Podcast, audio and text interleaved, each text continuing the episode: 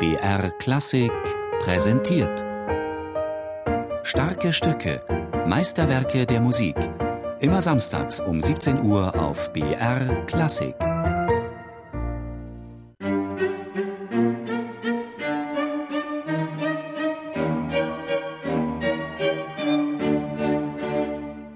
Betrachtet man das Gesamtwerk von Joseph Haydn einmal unter rein rechnerischen Gesichtspunkten, so kommt die Anzahl seiner Streichquartette locker an die der Sinfonien heran. Haydn hat am Hofe von Fürst Esterhazy dieser Königsdisziplin Ideen und Zeit widmen können. Der Joseph Haydn denkt in Tönen, sagte man ihm nach. So schuf Haydn eine Vielfalt an geistreichen, beseelten und witzigen Gesprächen unter vier Instrumenten, wortlos, aber tonreich. Nach diversen assoziationsreichen Quartetten wie Vogelquartett, Lerchen- und Froschquartett folgte im Jahr 1792 das Reiterquartett. Vermutlich schrieb Haydn das Werk für seine Londoner Konzerte. In jedem Fall ist klar, Haydn hatte keine besondere Affinität zu Pferden. Rainer Schmidt vom Hagen-Quartett Dazu muss man wissen, dass diese Ideen ja nie ganz selten von den Komponisten selber stammen, sondern vom Herausgeber, der sich dadurch einen größeren Erfolg beim Publikum verspricht, die ja die Noten kaufen müssen. Es gab ja damals noch keine CDs, also Verleger lebten davon, dass sich die Leute Noten kaufen und man hofft, wenn dort Reiter steht, dass es auch ein Blickfang ist.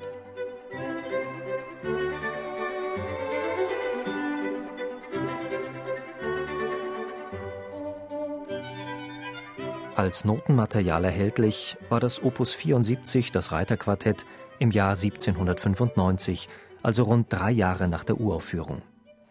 Haydn wollte aber nicht nur mit dem Titel des Quartetts einen Kaufreiz auslösen, auch die gewählte Tonart weckte damals ganz bestimmte Assoziationen.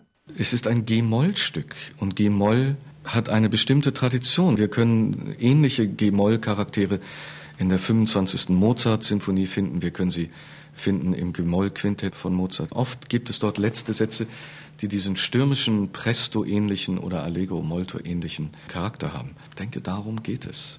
Zwar ist G-Moll eine ernste Tonart, aber in Haydns Quartett längst nicht so exzentrisch, gar dämonisch auf die Spitze getrieben wie in den beiden Mozart-Werken.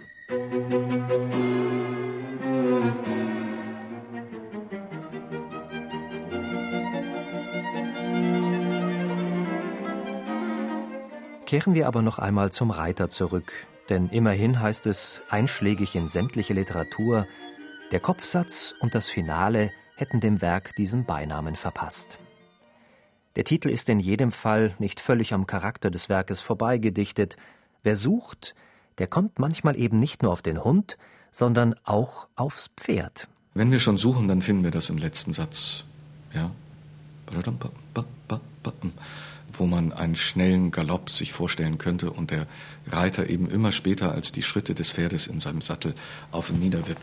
Aber ich, ich halte das für absolut nebensächlich, ob da ein Reiter ist oder nicht. Ich bin überzeugt davon, dass Haydn, wenn, dann ist ihm das aufgefallen, dass vielleicht jemand auf die Idee kommen könnte, das sei ein Reiter. Aber es war ihm sicherlich nicht wichtig.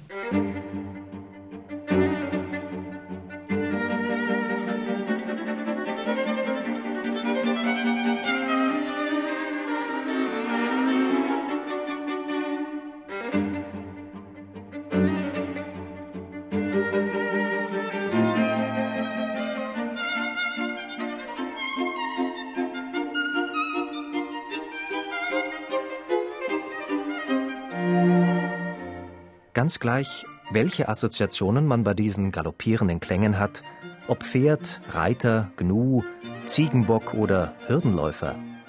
Dieser vierte Satz ist innerhalb Haydns Schaffen ein einzigartiges Experiment. Symmetrisch zum Kopfsatz hat er ihn angelegt, also wie ein Sandwich. Haydn spart nicht an musikalischen Pointen, schon allein dadurch, dass er zwei Themen anlegt. Für gewöhnlich gehört das nicht zum Tonfall eines Quartettfinales.